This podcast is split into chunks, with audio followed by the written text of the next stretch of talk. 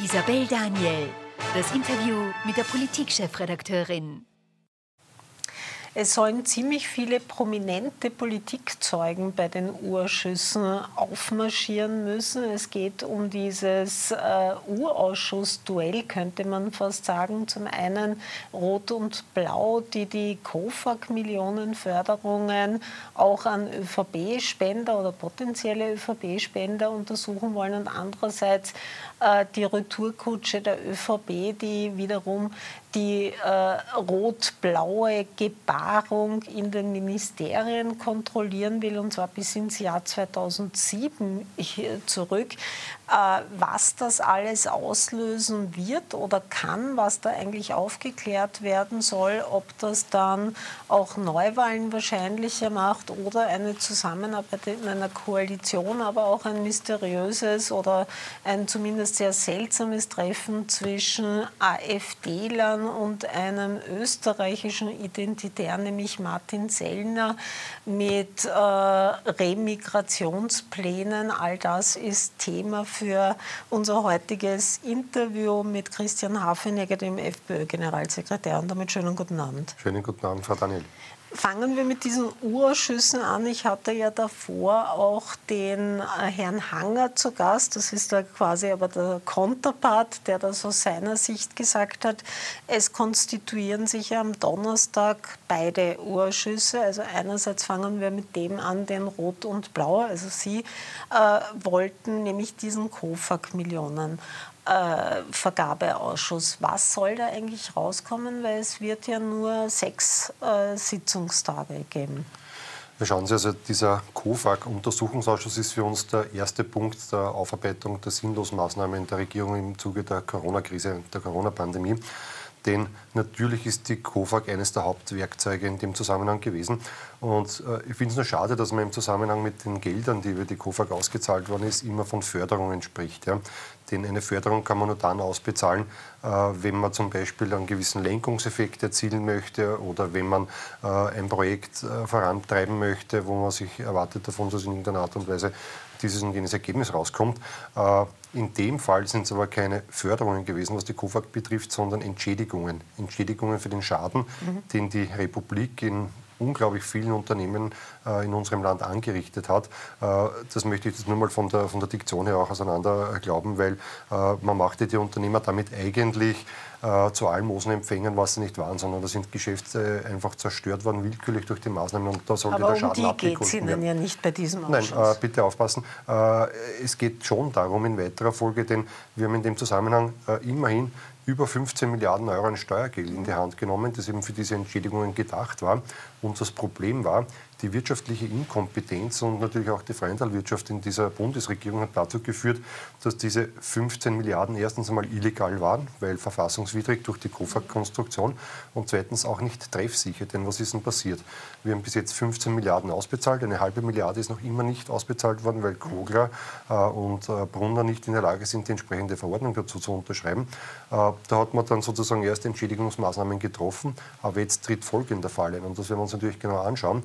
Äh, es sind sozusagen, man hat diesen Unternehmen geholfen über zwei Drittel der Strecke und jetzt lässt man sie verhungern. Und das führt gerade, und Sie haben es ja auch berichtet kürzlich, äh, zu einer äh, losgehenden Insolvenzwelle. Mhm. Und die fußt natürlich darin, dass diese inkompetente Bundesregierung nicht in der Lage war, die Schäden, die sie selbst angerichtet hat, dann natürlich auch entsprechend abzugelten. Das sind also Dinge, die man sich auf der einen Seite anschauen muss. Auf der anderen Seite wollen wir in diesem COFAG-Untersuchungsausschuss natürlich auch schauen, ob das ÖVP-Netzwerk und vielleicht auch das grüne Netzwerk dazu genützt worden ist, dass der eine oder andere Unternehmer, der vorher vielleicht bei der ÖVP gespendet hat, äh, dass der vielleicht schneller oder besser behandelt worden ist als alle anderen, die, und zwar eine hunderttausende Unternehmen, die hier Anträge gestellt haben. Also das wird man sich sicherlich genau anschauen müssen. Äh, und das ist unsere Herangehensweise. Und ja, ich gebe Ihnen recht, äh, sechs Tage, sechs Befragungstage sind sehr, sehr wenig, vor allem wenn man davon ausgeht, dass man im besten Fall drei Auskunfts Herkunftspersonen befragen kann. Das ist richtig, aber uns war eines wichtig nämlich mit der Einbringung des Untersuchungsausschusses einmal auch äh, die Akten zu sichern. Wir wissen aus den letzten Untersuchungsausschüssen, äh, dass die ÖVP sehr, sehr schnell ist dabei, den Sträder anzuwerfen. Ich glaube übrigens auch, äh, dem Finanzminister Brunner ist kürzlich äh, irgendwie klar geworden, dass der Untersuchungsausschuss morgen losgeht. Möglicherweise wollte dann möglichst rasch von Vorarlberg nach Wien fahren, um den Kofak-Schredder anzuwerfen. Und das war schneller als die Polizei erlaubt. Wie wir wissen, er ist ja mittlerweile scheintot. Sagen, Sie spielen jetzt gerade auf den Führerscheinentzug wegen ja. zu schnell fahren. Im Volksmund würde man sagen, er ist scheintot, wie der Rest der Regierung auch. Ja, also das ist diese Situation, die wir jetzt vorfinden. Das heißt, wir wollen das Schreddern verhindern. Äh, wir gehen davon aus, dass sich vor allem die verantwortlichen Politiker, Brunner, dann Blümel, der sich zwar in, als Privatier jetzt mittlerweile betätigt, aber nichtsdestotrotz, der ist auch verantwortlich dafür. natürlich Bundeskanzler Nehammer und nicht zu vergessen Vizekanzler Kogler, dass sich die dieser Befragung nicht entziehen können. Ich glaube, das ist schon mal sehr Wie wollen Sie als Auskunftspersonen laden? Also den amtierenden Finanzminister, den ehemaligen Finanzminister Gernot Blümel, den Bundeskanzler und den Vizekanzler? Ja, also all jene, die dieses rechtswidrige, Verfassungsgerichtshof hat es bestätigt, und ökonomisch sinnlose, das hat der Rechnungshof bestätigt, Konstrukt zusammengebastelt haben, möglicherweise mit Eigennutz und Hintergedanken, die müssen sich natürlich einmal dazu äußern, warum sie das gemacht haben, warum es eine Corona-Finanzierungsagentur gegeben hat, ja, die schlussendlich am Parlament vorbei nämlich mhm. operiert hat, ohne jegliche parlamentarische Überwachung. Äh, das muss man dort einmal erklären und natürlich wird es auch den einen oder anderen Beamten geben. Ich könnte mir vorstellen, dass natürlich auch die COFAG-Vorstände hier mal Auskunft geben müssen darüber, wie der tägliche Betrieb gelaufen ist. Aber da frage ich Sie jetzt was Ähnliches, was ich auch den Herrn Hanger ge äh, gefragt habe, de dem sein Untersuchungszeitraum ja noch dazu von 2007 bis äh, 2019 geht, also noch viel länger ist. Wie geht sich das aus, so viele Zeugen in, in sechs Verhandlungstagen? Weil wenn man die früheren U-Ausschüsse angeschaut hat, dauert das doch sehr eingängig, solche Ministerbefragungen oder Ex-Ministerbefragungen. Das ist richtig, aber danke, dass Sie auch den Kollegen Hanger erwähnen. Denn äh, die ÖVP hat einmal mehr gezeigt mit der Einbringung des Ausschusses, den sie alleine eingebracht mhm. hat aufgrund eines Minderheitenrechts, äh, wie sie eigentlich tickt. Ja. Und wir haben ja gesagt, das ist ein ÖVP-Machtmissbrauchsausschuss, mhm. denn nichts anderes ist es. Da, was will der Herr Hanger mit seinen Freunden hier bezwecken? Dass der KOFAG-Untersuchungsausschuss möglichst wenig Befragungstage hat. Wir könnten doppelt so viele haben, wenn er sich es da nicht dazwischen gezwängt hätte. Genau. Äh, man müsste die Ministerien nicht dermaßen beüben, beüben. Und das Schlimme daran ist ja tatsächlich, dass der Herr Hanger mit seinen Kollegen ja da einen, eine Historikerkommission einberuft. Also wenn man, äh, wenn man mal versucht, ja, meine, das, auf die Idee muss man mal kommen, also möglicherweise war der Alkohol und Psychopharmaka im Spiel, wenn man diesen Antrag geschrieben hat. Ja. Man muss mal auf die Idee kommen, dass es einen, einen rot-blauen Machtmissbrauch gibt, wie man also so, auf Bundesebene nicht Titel, miteinander... Das ist der Titel dieses Urschusses. Ja, der den der Herr eingebracht hat. Ja. Mhm. Also wie gesagt, Alkohol und Psychopharmaka, anders kann man das nicht erklären, denn jeder weiß, dass wir äh, außer in den frühen 80er Jahren keine gemeinsame Regierung mehr hatten. Also wie der gemeinsame Machtmissbrauch da ausschauen kann, weiß ich nicht. Ja. Äh, möglicherweise gibt es einen Dreh- und Angelpunkt, das ist in dem Fall die ÖVP, ja, äh, weil äh, entweder hat die SP mit der ÖVP regiert oder wir, ja, mhm. Äh, wobei wir keine Macht missbraucht haben. Damit ist gemeint einerseits die Blauen, die in einer Regierung waren, andererseits die Roten, also nicht gemeinsam. Aber der ja, aber Untersuchungszeitraum geht halt bis 2007 zurück. Aber bis vor gar nicht allzu langer Zeit hätte die ÖVP intellektuell die Kapazitäten gehabt, das ordentlich zu formulieren. Also dass jetzt unterm Strich so etwas rauskommt, was ja offensichtlich eine Nebelgranate im Zusammenhang mit dem KOFAG-Untersuchungsausschuss ist, äh, das braucht niemand erklären. Das sieht der berühmte Blinde mit dem Krückstock, was hier eigentlich bezweckt werden soll. So. Also äh, das ist der Herr Anger, der auf der einen Seite Ministerien sinnloserweise da Akten liefern lässt. Ich wird schon ein bisschen äh, hineinschauen können, was morgen beantragt werden soll an Beweismitteln von der ÖVP. Also, also, abenteuerlich. Na, das kann ich Ihnen heute noch nicht sagen. Es muss morgen einmal der Untersuchungsausschuss einberufen werden. Aber abenteuerlich, also lauter untaugliche Beweismittel, die hier beantragt werden, in ellenlangen Seiten. Also man sieht tatsächlich, die ÖVP rudert wirklich ums Überleben mhm. und ihnen ist nichts zu blöd. Da sagt halt der Herr Hanger, dass er da einerseits, das betrifft jetzt die Roten, natürlich den Alfred Gusenbauer äh, laden möchte und zig andere Minister und darunter äh, auch die Doris Bures und bei der FPÖ hat er ein besonderes Interesse und dann gebe ich irgendwelche Indizien, was äh, überraschenderweise den FPÖ-Chef und früheren Innenminister Herbert Kickl angeht und den jetzt steirischen FPÖ-Chef und Ex-Verteidigungsminister Mario Kunasek. Befürchten Sie da nicht auch? Nein. Also da befürchte ich gar nichts. Schauen ich meine, das Spiel ÖVP gegen Herbert Kickl, das kennen wir aus den letzten Jahren mittlerweile. Ja. Also das gibt es immer. Herbert Kickl ist in den letzten Untersuchungsausschüsse geladen worden. Er hat sich dort, glaube ich, sehr deutlich und sehr klar äh, erklärt äh, auf die Fragen auf die dummen Fragen der ÖVP auch entsprechend konstruktiv geantwortet, muss man auch ganz ehrlich sagen. Also dann kann man es natürlich ein drittes Mal auch machen, wenn es sein muss keine Frage.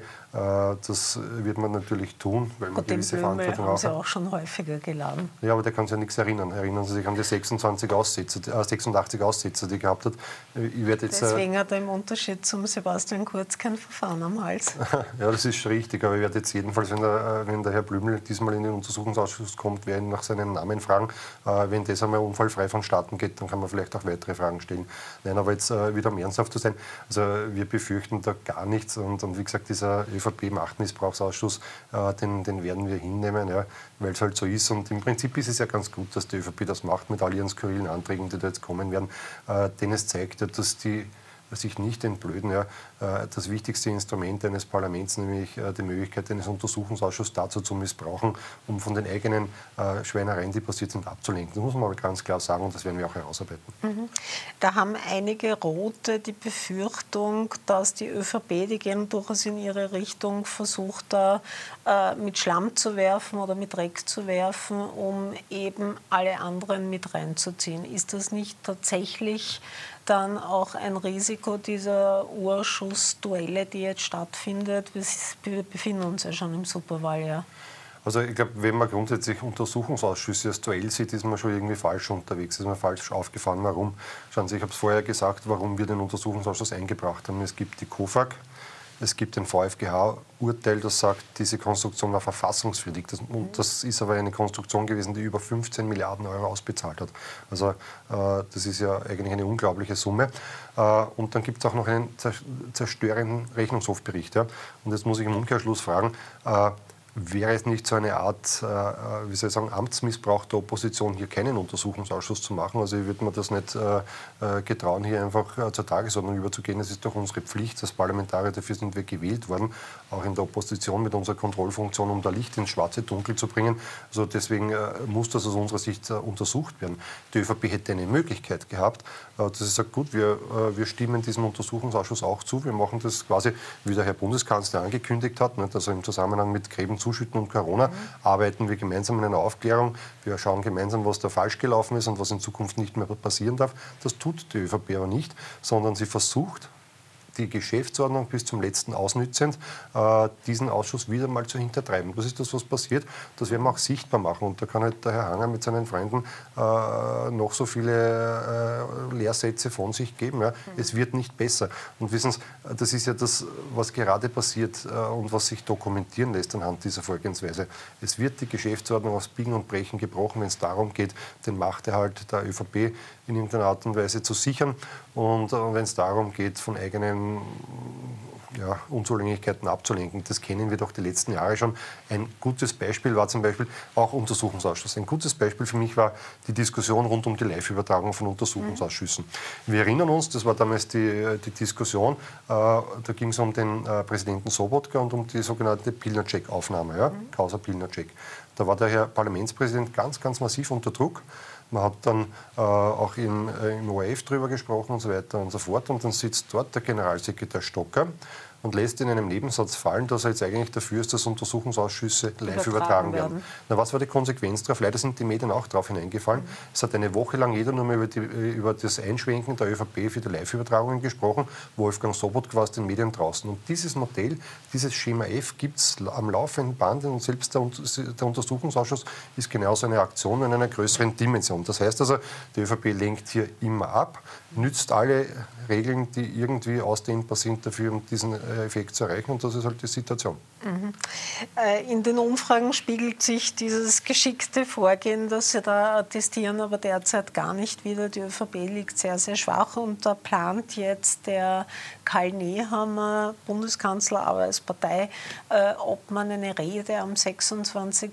Jänner in Wels, ich weiß, was Sie da dazu sagen werden, und grundsätzlich hofft die ÖVP, später auf einen Befreiungsschlag im Sinne von, dass sie sich dann ganz klar von der SPÖ, die sie als Linksaußen ansieht, und der FPÖ, die sie als Rechtsaußen ansieht.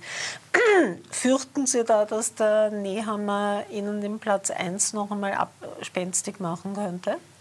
Ja, ich glaube, das ist eine gewisse Hybris, in der sich die ÖVP da jetzt gerade befindet. Also, äh, ich meine, dass äh, Karl Nehammer mit Wortmeldungen Prozente verschieben kann, ist uns bekannt. Ich erinnere an das Bürgervideo, das waren aber Prozente nach unten. Ja.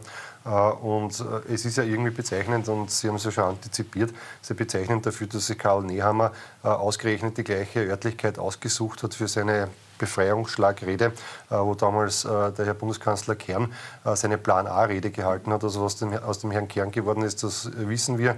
Ähnlich wird es auch dem Herrn Nehammer gehen. Also wenn die ÖVP tatsächlich glaubt, äh, dass sie das Einsperren der Bevölkerung, dass sie das Zerstören der Wirtschaft, dass sie die höchste Inflation in Europa oder eine der höchsten Inflationsraten in Europa äh, und, und viele, viele andere Missstände, Zuwanderung und so weiter und so fort, die es in dem Land gibt, mit einer Rede von Karl Nehammer vom Tisch wischen kann, äh, dann würde ich dringend raten, dass man dann nochmal die Berater wechselt. Denn das kann man doch selbst nicht glauben. Und so ein Rhetorikwunder ist der Herr Bundeskanzler jetzt auch nicht, dass er die Leute so dermaßen in seinen Bann reißt, äh, dass es da zu einer großen Trendwende kommt. Nein.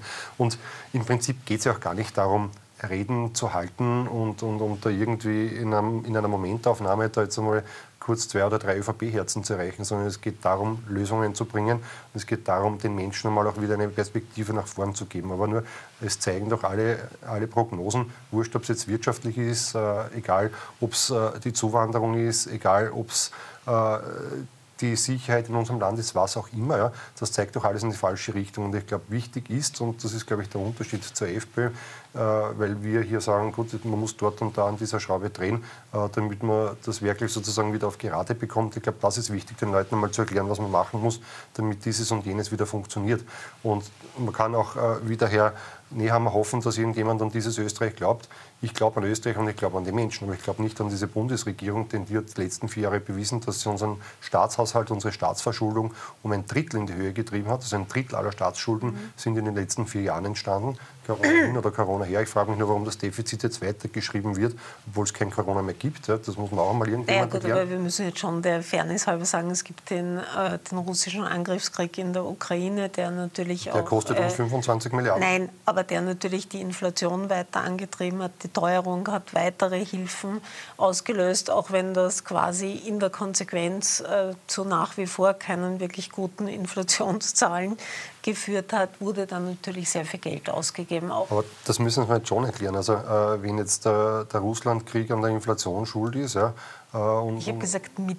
Mit, mit, mit Schuld, aber warum gibt es dann Länder in Europa, die wesentlich besser dastehen, was die Inflation betrifft? Die müssen ja dann auch gleich betroffen sein, was ja offensichtlich nicht Markt der Fall ist. eingegriffen haben, was in Österreich nicht passiert ist. Aber es wurde sehr viel Geld ausgegeben. Das ja, meinte ich. Apropos Schulden. Ja, aber nur noch einmal, das müsste in den letzten zwei Jahren passiert sein, aber nicht heuer. Das ist der springende Punkt. Und warum das Defizit, das man in der Corona-Zeit aufgerissen hat, jetzt in einen, also in einer geraden Linie weitergeschrieben ist, also das wundert mich schon, interessiert mich schon. Und wissen Sie, obwohl es dieses Defizit gibt, äh, hat zum Beispiel der Bundesfinanzausgleich dazu geführt, dass die Kommunen in Österreich trotzdem alle total unterdotiert sind, was frühere Ausschüttungen betroffen hat mhm.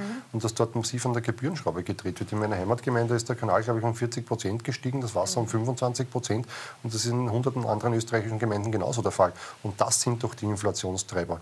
Das sind die Dinge, oder eine CO2-Steuer einzuführen, das ist doch ein Inflationstreiber. Also äh, also das eine kommen zu sehen und das Gegenteil zu machen, um, das, um da irgendwie auszuweichen, sondern wenn ich auf den Baum zufahre, ja, äh, dann versuche ich mir zumindest mal zu legen, weiche ich links oder rechts aus. Aber unsere Bundesregierung tritt aufs Gas und steuert den Baum an und das ist das Problem. Mhm. Äh, ich möchte noch, weil der Herr Hanger hier in der Sendung noch einmal gesagt hat, er schließt eine Koalition mit den Freiheitlichen nicht aus, aber explizit eine mit dem Herbert Kickel. Wird sich die FPÖ da irgendwie bewegen? Ich weiß nicht, was der Herr Hang in Zukunft für eine Funktion in der ÖVP haben wird, dass er das jetzt schon als Personen da irgendwie ausschließen kann. Ja. Äh, ich bin mir relativ sicher, dass es nach den Wahlen bei einigen Parteien die jetzt im Parlament sitzen, erstens einmal zu einer prozentuellen Verschiebung kommen wird und zweitens, dass die Leute, die heute diesen Parteien vorsitzen, das dann nicht mehr machen werden. Also ich glaube tatsächlich, dass nach der Herbstwahl die politischen Karten in Österreich komplett gemischt mhm. werden und ich glaube, das ist dann der richtige Zeitpunkt, um über diese Dinge weiterzusprechen. Sie haben jetzt gesagt Herbstwahl. Gehen Sie davon aus, dass die Nationalratswahl nicht vorverlegt wird, weil es gibt da in der ÖVP offenbar sehr wohl Überlegungen? Ja, ich glaube, in der ÖVP überlegt jeder seine eigenen Dinge. Wenn der Herr Hanger schon überlegt, mit wem er koalieren möchte und mit wem nicht, das wäre an sich eher ein Ding, was die Parteispitze entscheiden sollte. Gut, aber das hat der Herr Nehammer ja auch schon gesagt, dass er sicher nicht. Ja, der wird es jedenfalls nicht entscheiden. Ja, also, da bin, also da wette ich mit Ihnen, dass der Herr Nehammer das nicht entscheiden wird. Er wird, wird die historisch größte Niederlage der ÖVP einfahren äh, und dann wird es wohl einen anderen Obmann geben müssen wenn der Herr Brunner bis dahin seinen Führerschein wieder hat, wird es vielleicht er machen ja, oder wie auch immer. Äh, nein, aber da wird man mal abwarten müssen, schauen, wie das Ganze ausgeht und, und dann kann man darüber diskutieren, welche Mehrheiten sich da bilden. Also ich sehe das relativ entspannt. Mhm.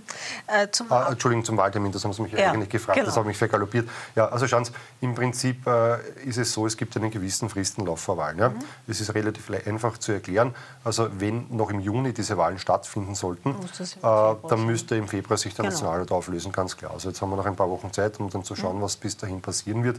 Äh, eines kann ich jedenfalls ausschließen, weil es einfach organisatorisch nicht gehen wird. Also dass die Nationalratswahl, sollte sie auch vorgezogen werden, am gleichen Tag wie die Europawahl stattfinden wird, geht technisch nicht. Ja.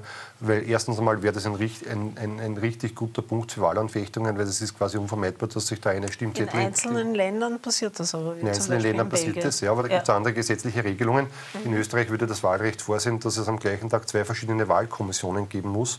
Äh, und ich möchte nicht, gar nicht das, nein, es ist ja jetzt schon schwierig, mit Ehrenamtlichen die aktuellen Wahlkommissionen für eine Wahl zu besetzen, geschweige denn für zwei. Und ich bin mir fast sicher, dann mit Briefwahl hin und her, dass man dann vielleicht noch den einen oder anderen Stimmzettel vertauscht und dass das dann in die falsche Urne wandert. Und dann ist das Stohova-Boho fertig. Bekanntermaßen sind wir unter einem ÖVP-Innenminister Sobotka nicht einmal in der Lage gewesen, eine Bundespräsidentschaftswahl unfallfrei irgendwie abzuwickeln. Also möchte ich mir gar nicht vorstellen, dass bei zwei Wahlen parallel laufen soll. Mhm. Zum Abschluss möchte ich noch zu einem anderen Thema, nämlich ein Treffen in Potsdam im November. Da hat Korrektiv, das ist so eine Aufdeckerplattform, eine linke, ja. eine egal, aber sie haben Fotos, sie haben Zeugen und sie hatten jemanden eingeschleust bei diesem Treffen. Es war ein Treffen von AfD-Lern, darunter die rechte Hand von Alice Weidel, die anwesend war und als Stargast, wenn man das so nennen kann, oder als einer der Hauptredner war Martin Sellner, den wir ja aus Österreich kennen, ehemaliger Chef der Identitären, äh, wird als rechtsextrem eingestuft, der da davon geredet hat, dass man Millionen von Menschen wieder ausbürgern müsste oder vertreiben müsste.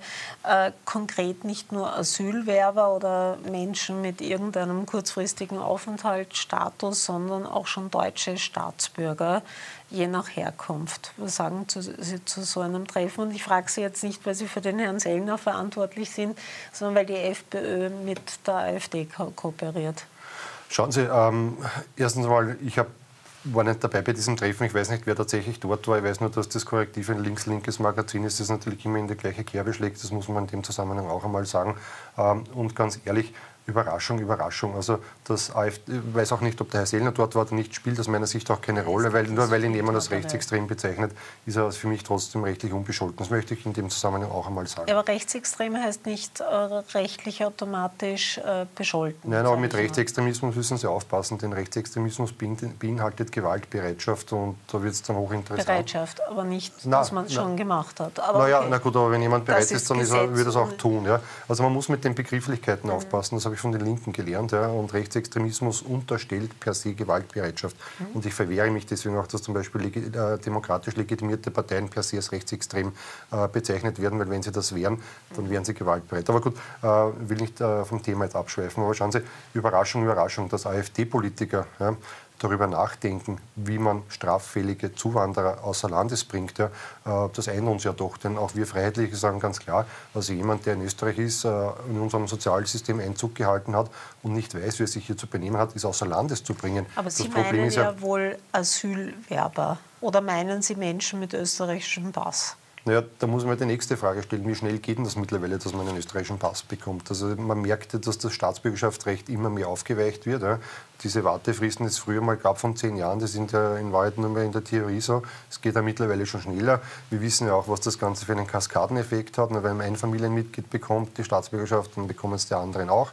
Und gerade die Linken, die Sozialdemokraten und soll, wie, wie die alle heißen, ja, die diese Leute ins Land geholt haben, die die förmlich angezogen haben wie ein Magnet, die regen sich jetzt darüber auf, dass es in den eigenen Städten ja, äh, zugeht. Ich meine, schauen Sie in die Bundesrepublik Deutschland, äh, schauen Sie nach Berlin, da gibt es mittlerweile Bezirke, die für Polizei eine no No-Go-Area sind. Ja, und dass man sich da mal grundsätzlich Gedanken macht, was ist in den letzten Jahren schiefgelaufen? Haben wir unsere Staatsbürgerschaft viel zu sehr verschleudert an Leute, die es nicht verdient haben oder das jetzt auch missbrauchen?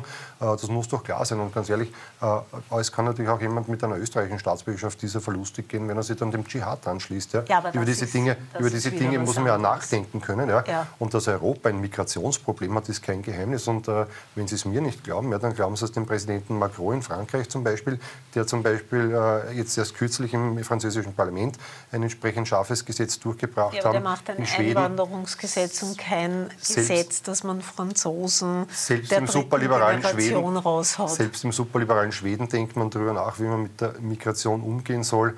Im Übrigen, äh, wenn Sie ein anderes Beispiel möchten, äh, auch der Herr Biden in den Vereinigten Staaten, der früher sich noch alteriert hat über die Wand, die der Herr Trump berichtet hat, über die Mauer an der Grenze, lässt jetzt die, die Nationalgarde an der Grenze aufmarschieren. Wissen Sie, es Haben gibt die Demokraten immer schon gemacht. Ja, Im ja, Zweifelsfall, sage ja, ich. Nur. Ja gut, aber das ist ja. Wasser predigen und Wein aber trinken, ja, aus, aus linker Sicht. Ja, aber Herr Hafenegger, das ist wieder was anderes, ob man Migration stoppen will oder ob man sagt, man geht äh, äh, auf Menschen, also man schiebt Menschen ab, wie immer das rechtlich überhaupt möglich sein sollte, die längst schon Staatsbürger sind. Abgesehen davon frage ich mich, ich wieso sich ein Österreicher in Deutschland einmischt.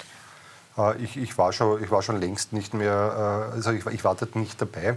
Äh, und, und, und, und wie gesagt, wir haben schon längst über das Thema Migration gesprochen. Warum ein Österreicher in Deutschland spricht, das können wir umgekehrt auch machen. Der verstorbene Minister, also Parlamentspräsident Schäuble hat unser Parlament eröffnet, wer in Deutschland in Österreich gesprochen hat. Ja, ja aber der hat nicht erklärt, wie wir hier hat aber eine sehr, Hat aber eine sehr kritische Rede gehalten. Doch, haben Sie, ich weiß ja, nicht, ob Sie die gehört haben. eine kritische Rede halten, aber er hat Ich weiß nicht, ob der Herr Sellner dort war. Ich weiß auch nicht, was er gesagt hat. Ich weiß auch nicht, ob er Masterpläne gemacht hätte, wäre es nur von diesen ganzen linken äh, Schmierenblättern, dass halt Dinge oft aufgebaut werden. Aber noch einmal, der Kern der Sache ist ja der, Überraschung, Überraschung. Eine rechtskonservative Partei macht sich über Zuwanderung Gedanken. Also das könnte man uns genauso vorwerfen, wir haben diese Medien nicht oder die trauen es nicht oder wie auch immer. Ja.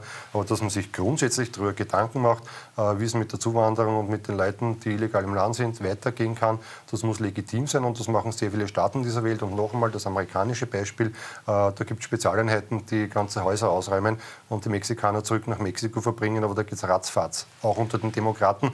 Äh, und ich würde mir sowas doch auch bei uns wünschen, denn es sind, und wir merken es doch auch, was die, äh, was die Kriminalitätsrate betrifft, dass hier viele Individuen bei uns sind, die nicht wissen, wie sie sich benehmen sollen und vor allem undankbar sind und uns nicht respektieren. Mhm. Ich sage noch einmal zu den USA, es tut mir leid, aber das sind keine US-Staatsbürger. Es würde den USA niemals einfallen, äh, bereits US-Bürger rauszuhauen. Aber dann einigen wir uns auf die Illegalen, die in Österreich sind. Absolut. Ansonsten ist die USA da sehr kompromisslos. Ich sage nur, es gibt einen Unterschied. Also auch der Herr Biden, den Sie sehr schätzen, genauso wie der Herr Trump, äh, dem wir näher stehen als dem Herrn Biden, das haben beide gemacht. Äh, und ich wünsche mir sowas auch für Europa, dass man auch hier eine ganz, ganz klare Migrationspolitik macht und ja, auch aus den, bei Australien Anleihen nimmt und sagt, no way, das ist das Ziel, das wir verfolgen und äh, da werden wir auch unser politisches Gewicht hineinlegen. Gut, dann danke Christian Hafenegger und wir schalten jetzt in eine kurze Werbepause und danach geht es mit dem Mittwochsduell zwischen Peter Westenthaler und Josef Czappe, Niki Fellner weiter und da werden natürlich auch all diese Fragen diskutiert, äh, von Neuwahl bis Urschussduell. Bleiben Sie dran.